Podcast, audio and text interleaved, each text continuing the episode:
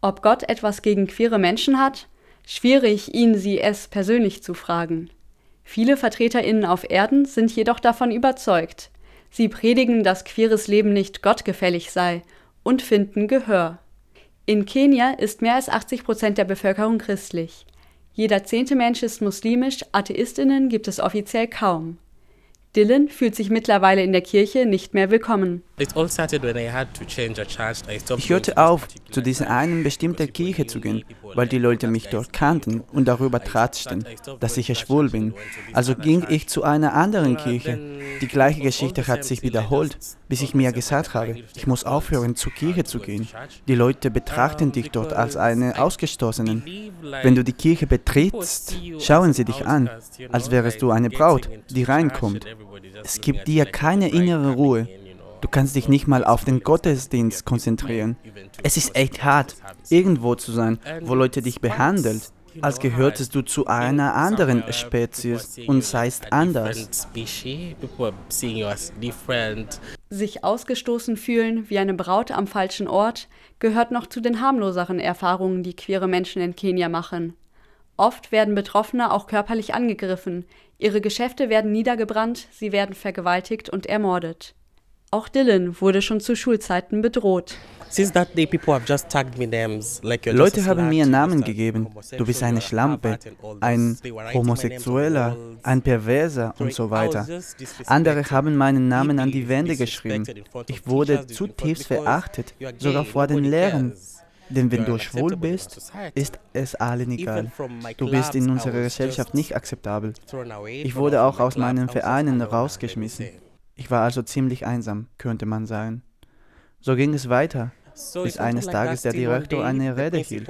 Er zitierte einen Bibelvers aus dem Alten uh, Testament, der besagt, dass Homosexuelle gesteinigt werden sollen. Seit diesem Tag hatten die Leute die Macht, mir alles Mögliche zuzufügen. Es ist kein Einzelfall, dass religiöse Zitate verwendet werden, um gegen queere Menschen zu hetzen. Auch ausländische Gruppen, etwa Evangelikale aus den USA, sollen die Stimmung gegen LGBTIQ-Personen befeuern und die Regierung unterstützen. Präsident William Ruto und seine Frau besuchen ebenfalls die immer populärere evangelikale Kirche in Kenia. Bei Dylan stand eines Nachts ein Mob von Schülerinnen vor der Tür seines Internatszimmers. Sie riefen Shoga, eine beleidigende Bezeichnung für Homosexuelle. Ein großer Lärm hat mich aufgeweckt. Hermann, es gab eine schreckliche Aufruhr. Sie haben geschrien und gerufen. Ich erinnere mich, dass es ein Samstagabend in unserer Internatsschule war. Ein Tag, an dem die Leute nichts zu tun hatten. Leute hatten frei und riefen Shoga, Shoga, Shoga. Und ich so, was passiert hier? Ich hatte so viel Angst, denn die ganze Zeit hatten die Leute falsche Vorstellungen von mir. Sie meinten, ich trage Make-up und mache all diese Sachen, die Homosexuellen machen. Ich saß also schockiert auf meinem Bett und konnte mich nicht bewegen. Dann kamen die Angestellten und haben alle aufgefordert, sich zu versammeln. Es gab einen Notalarm. Da hat sich die Menge aufgelöst. Ein Lehrer kam zu mir. Er hat mich erkannt und meinte, du solltest einen Weg aus der Schule rausfinden, um dein Leben zu retten. Ich bin dann durch den Zaun raus, nicht durch das Eingangstor denn das war von den anderen Schülerinnen besetzt. Also bin ich durch den Zaun raus und habe die Nacht im Haus des Lehrers verbracht. Selbst dort ist er nicht sicher. Auch der Lehrer demütigt ihn wegen seiner sexuellen Orientierung. Dylan verlässt die Schule kurz darauf. Das Ganze ist einige Jahre her. Dylan erzählt seine Geschichte in einem Garten in einer ruhigen Wohngegend in Mombasa an der Atlantikküste von Kenia. Das einstöckige Haus gehört Pema, einer Organisation für queere Menschen. Der Name bedeutet auf Suaheli so viel wie ein guter Ort oder ein Ort des Trostes. Gemeinsam mit einem Dutzend anderer junger JournalistInnen aus Deutschland bin ich zu Besuch, empfangen von ungefähr ebenso vielen Mitgliedern von PEMA einer von ihnen ist Mustafa. Uh, Durch PEMA lernen wir viel. Es gibt eine Kampagne zu unseren Rechten und zu mentaler Gesundheit. Die Leute werden dieser Organisation sehr gestärkt und Wissen wird unter den Mitgliedern geteilt. Außerdem werden sie ermutigt, die religiösen Glaubenssätze zu hinterfragen, die gegen sie verwendet werden.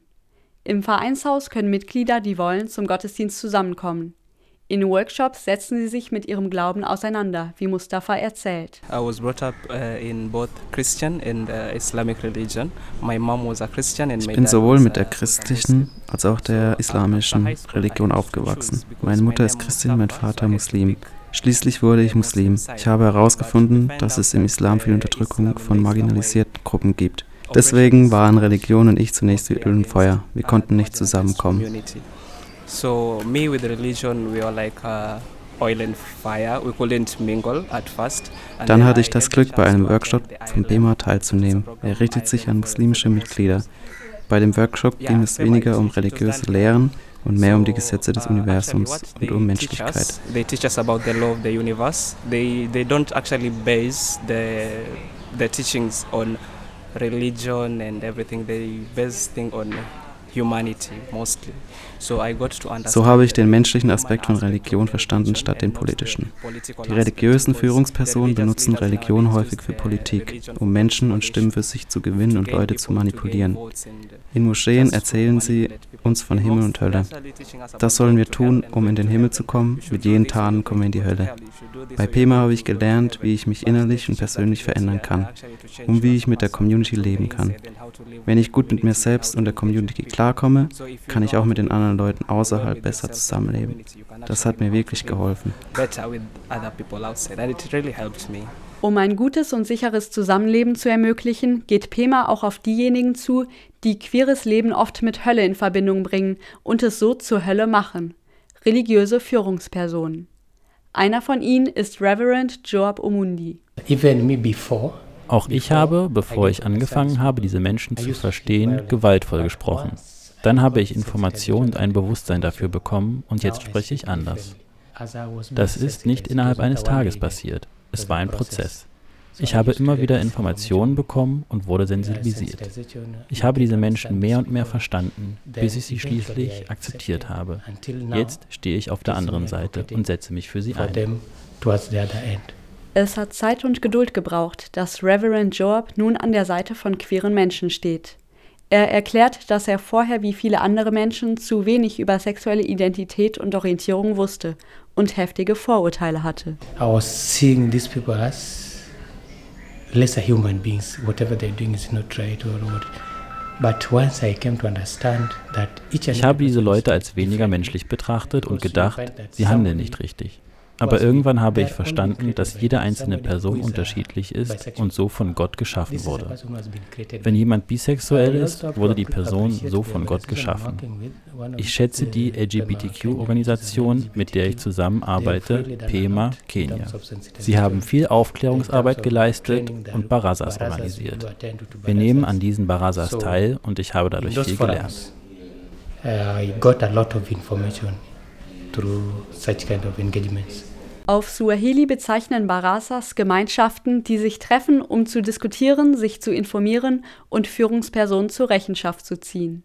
Auch Imam Mos Moessi trifft sich seit über fünf Jahren mit Mitgliedern von PEMA.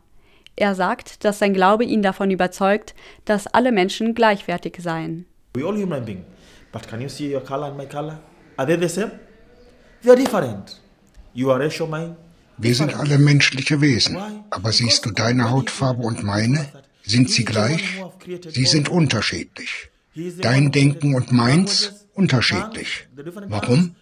Weil Gott, der uns erschaffen hat, verschiedene Sprachen, Hautfarben und so weiter kreiert hat. Gott mag diejenigen, die rechtschaffen leben. Wir sind alle gleichwertig. Es geht nicht um Hautfarbe oder darum, ob du straight bist oder nicht, sondern darum, rechtschaffen zu leben. Statt uns gegenseitig zu diskriminieren, warum kommen wir nicht zusammen und schaffen eine Gemeinschaft, die uns Gottes Anerkennung verschafft? All these differences. Why don't we come together and create a platform that will make us be righteous in the eyes of God? Er versucht auch andere Imame davon zu überzeugen, dass queere Menschen genauso Teil der Gemeinschaft sind wie alle anderen. Mehr als 500 Imame hat er nach eigenen Angaben bereits erreicht. Aber nicht bei allen stößt er auf offene Ohren. Selbst sein Leben und seine Arbeit seien dadurch nicht mehr sicher. The, another biggest challenge that we really face, majority of we religious leaders. Eine große Hürde für uns religiöse FührerInnen in Afrika ist, dass du dein Leben und deine Möglichkeit zu arbeiten verlieren kannst, wenn du offen bist. Dabei verdienst du so dein täglich Brot. Aber wenn sie erfahren, dass Sheikh XY sich für die LGBTQ-Gemeinschaft einsetzt, schmeißen sie dich aus deiner Moschee oder deiner Kirche. Danach verbreiten sie deinen Namen, sodass du auch anderswo keine Einstellung mehr findest und deinen Lebensunterhalt nicht mehr verdienen kannst. Du bleibst also außen vor. Wie kannst du so deiner Verantwortung zu Hause nachkommen, als Vater und Ehemann, wenn du kein Einkommen hast? Das ist wirklich eine Herausforderung. Gott sei Dank habe ich diese Hürde überstanden. Ich habe im August 2021 meine Moscheegemeinde und damit meine Arbeit verloren. Aber das Leben geht weiter. Ich lebe noch. I lost my opportunity just because of that. But life goes on. I'm living. Seit über zwei Jahren hat er also keine eigene Gemeinde mehr, die ihn bezahlt. Er predigt weiterhin in wechselnden Gemeinden, aber Geld verdient er dabei nicht. Für einen Imam ist es vielleicht keine Option, sich von der Religion als Institution zu entfernen. Für einige queere Menschen, denen oft so viel Ablehnung und Hass entgegenschlägt, schon. Etwa für Mustafa und Vijay. I identify as a Muslim, but I'm more into spirituality. I don't feel like I necessarily have to follow what the Quran says. Ich verstehe mich als Muslimin, bin aber eher spirituell. Ich denke, dass ich nicht alles befolgen muss, was der Koran sagt denn ich entscheide, es so zu verstehen, wie ich möchte. Ich meine, Religion schränkt uns ein. Ich sage, dass ich Muslimin bin, weil ich am gleichen Tag beerdigt werden will, an dem ich sterbe. Ich möchte nicht in die Leichenhalle kommen, aber abgesehen davon halte ich mich nicht an alles, was meine Religion sagt oder will. Früher gab es bestimmte Dinge, die ich nicht gemacht habe, weil das so im Koran steht. Jetzt ist es mir scheißegal. I'll be like, ha, but the Quran says this, but it says this, but right now I don't give a fuck. Hast du denn eine spirituelle Praxis? Also betest du zum Beispiel? Ich bete, allerdings nicht jeden Tag. Meiner Ansicht nach sind wir alle Götter. I am a God. Ich glaube also nicht an ein übernatürliches Wesen, das irgendwo da oben wohnt. Ich glaube an die Kraft des Universums. Ich denke, die meisten aus der LGBT-Community können mehr mit dem Universum anfangen als mit der Religion. Wie ich gesagt habe, trennt Religion häufig die Menschen und das Universum bringt sie zusammen. Deswegen sind die meisten von uns eher spirituell, obwohl wir in Religionen hineingeboren werden. Spiritualität und der Glaube an die eigenen, vielleicht göttlichen Kräfte ist für einige queere Menschen in Kenia ein Weg, mit dem Hass umzugehen, der ihnen aus Kirchen, Moscheen und der Gesellschaft häufig entgegenschlägt. Von ganz viel Kraft und Mut zeugt auch ihr Bemühen, trotz allem auf religiöse Führungspersonen zuzugehen